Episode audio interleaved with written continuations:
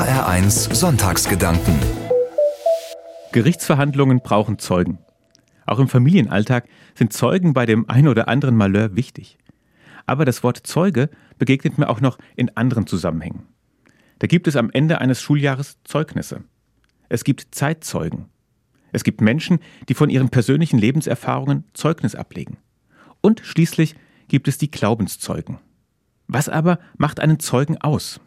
Um Glaubwürdigkeit zu zeigen, müssen all diese Zeugen ehrlich sein. Sie müssen von etwas berichten können, das sie gesehen bzw. erlebt haben.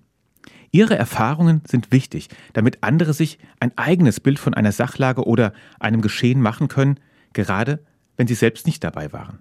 Zeugen helfen dabei, die Wahrheit ans Licht zu bringen.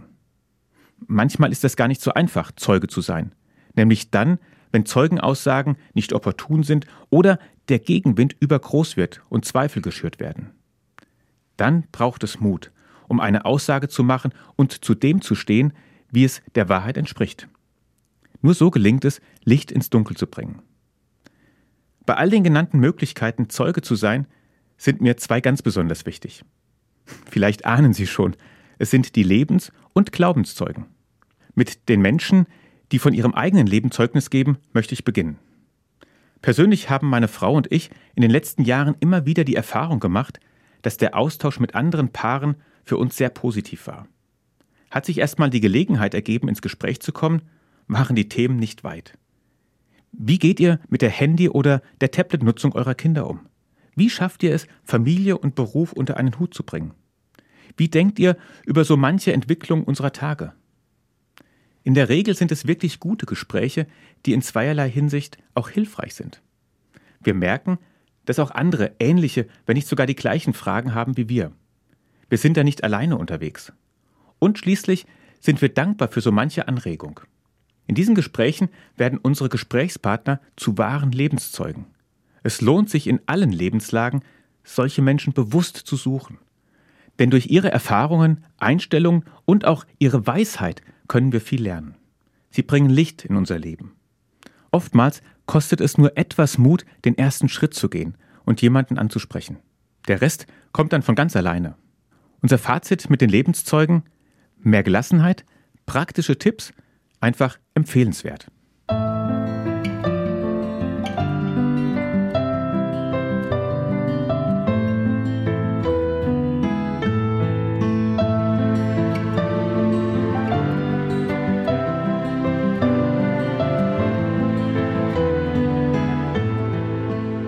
Sehr empfehlenswert, wenn es um spirituelle und religiöse Erfahrung geht, sind Glaubenszeugen. Warum? Weil sie davon berichten können, aus welchen tiefen Quellen sie leben, woher sie neben all ihren intellektuellen und praktischen Fähigkeiten die Kraft für ihren Lebensalltag bekommen. Carlo Acutis, Mutter Teresa oder Winfried Bonifatius sind hier nur drei von vielen Glaubenszeugen.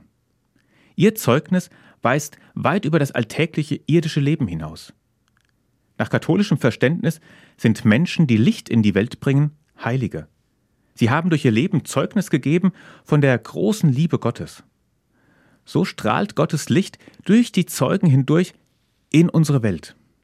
Carlo Acutis zum Beispiel war ein ganz gewöhnlicher Teenager aus Italien. Er war davon überzeugt, dass Jesus ihm ganz besonders im Brot des Lebens, der Eucharistie, begegnet und ihn förmlich umarmt. Sein Gebet und die gelebte Beziehung zu Jesus haben ihm die Augen für seine Mitmenschen geöffnet. Er verteilte Mittagessen an Obdachlose. Von seinen Ersparnissen kaufte er einen Schlafsack und schenkte diesen einem Obdachlosen. Kurz nach einer Leukämiediagnose starb Carlo Acutis sehr überraschend mit nur 15 Jahren. Die große Anteilnahme am Begräbnis des Jungen zeigt, wie hell das Licht war, das durch ihn in die Welt gekommen ist. Ähnlich war es mit Mutter Teresa. Sie war eine Frau des Gebets und schöpfte Kraft aus diesen Intensivzeiten mit Jesus. Sie half den Ärmsten der Armen. Bildung, medizinische Versorgung und die menschliche Grundsicherung sind bis heute in den zahlreichen Niederlassungen der Missionarinnen der Nächstenliebe Schwerpunkte des Engagements. Das Licht, das durch sie in die Welt gekommen ist, brennt bis heute und erhält das Leben vieler Menschen. Schließlich leuchtet bis heute das Licht eines Winfried Bonifatius von Fulda in die ganze Welt hinaus. Das Fulderer Benediktinerkloster gilt als seine Lieblingsgründung. Daher ist es nicht verwunderlich, dass Bonifatius im heutigen Dom zu Fulda seine letzte Ruhestätte gefunden hat. Sein Wirken beeindruckt bis heute viele Menschen und zieht Jahr für Jahr zahlreiche Pilger und Wallfahrer an. Sie besuchen sein Grab, beten und lassen sich von ihm stärken. Auch in diesen Zeiten findet heute, etwas kleiner und unter verschärften Bedingungen, das traditionelle Bonifatiusfest statt.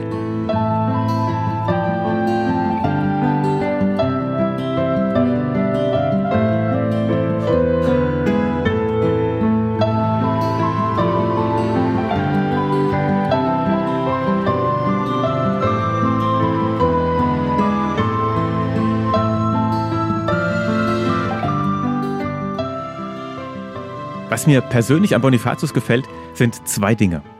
Das erste, Winfried Bonifatius bricht auf. Er ist aktiv, gibt sich nicht zufrieden mit den Gegebenheiten vor Ort. Als Mönch in England verspürt er mit 40 Jahren den Ruf, die frohe Botschaft Jesu Christi in die Welt zu tragen. Er lässt Bekanntes seine Heimat zurück. In dem tiefen Vertrauen, dass Gott seinen Weg begleitet, macht er sich auf. Er folgt seiner inneren Stimme, dem göttlichen Ruf. Er möchte seinen Glauben bezeugen. Folgende Fragen können auch mich einladen, hinzuhören. Wohin ruft mich meine innere Stimme? Wer gibt mir Zuversicht und den nötigen Mut, aufzubrechen? Ein zweites ist sein Eifer, mit dem Bonifatius das Evangelium, die frohe Botschaft verkündet hat. Ich bin beeindruckt von seinem Schaffensdrang. Bonifatius ist unterwegs. Sein Weg führt ihn von England aufs Festland. Er durchquert unser Land, das damalige Germanien, von Nord nach Süd. Selbst die Alpen halten ihn nicht auf, um schließlich dreimal in seinem Leben, CO2-neutral versteht sich, nach Rom zu reisen. Im Gegensatz zu heute waren diese Reisen mit großen Strapazen und vielen Gefahren verbunden. Er nimmt sie in Kauf, um in Einheit mit dem Papst die Kirche in unserem Land zu reformieren. Da hatte Bonifatius eine ganz klare Vorstellung. In der Verbundenheit mit dem Papst wird deutlich, dass wir nicht der Nabel der Welt, sondern ein Teil eines größeren Ganzen sind. Das war zur damaligen Zeit herausfordernd und ist es heute immer noch. Aber Bonifatius damalige Reformation war erfolgreich. Zahlreiche Bistümer hat er wieder auf Vordermann gebracht, neue gegründet und viele Kirchen und Klöster gebaut.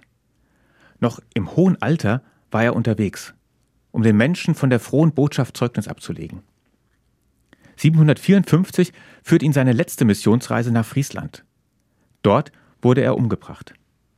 Klingt irgendwie verrückt, aber auch heute sterben Menschen für ihren Glauben. Da hat sich nicht viel verändert. Mir jedenfalls imponiert dieser Eifer.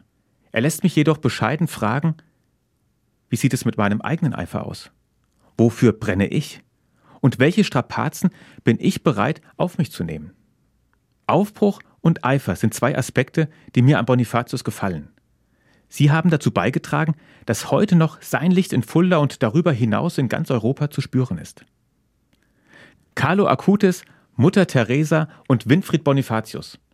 Drei Menschen, durch die das göttliche Licht die Welt heller gemacht hat. Echte Glaubenszeugen. Ich bin davon überzeugt, dass wir gerade heute mehr Zeugen brauchen, die vom Leben und Glauben Zeugnis ablegen. Menschen, die tief in ihrem Herzen Gott erfahren haben. Durch sie entdecken wir, wie Leben hier und heute gelingen kann, ohne das Ewige aus dem Blick zu verlieren. Ob sie es glauben oder nicht, alle Menschen sind dazu berufen, Licht in die Welt zu bringen, Zeugen zu sein, katholisch formuliert eben Heilige zu werden.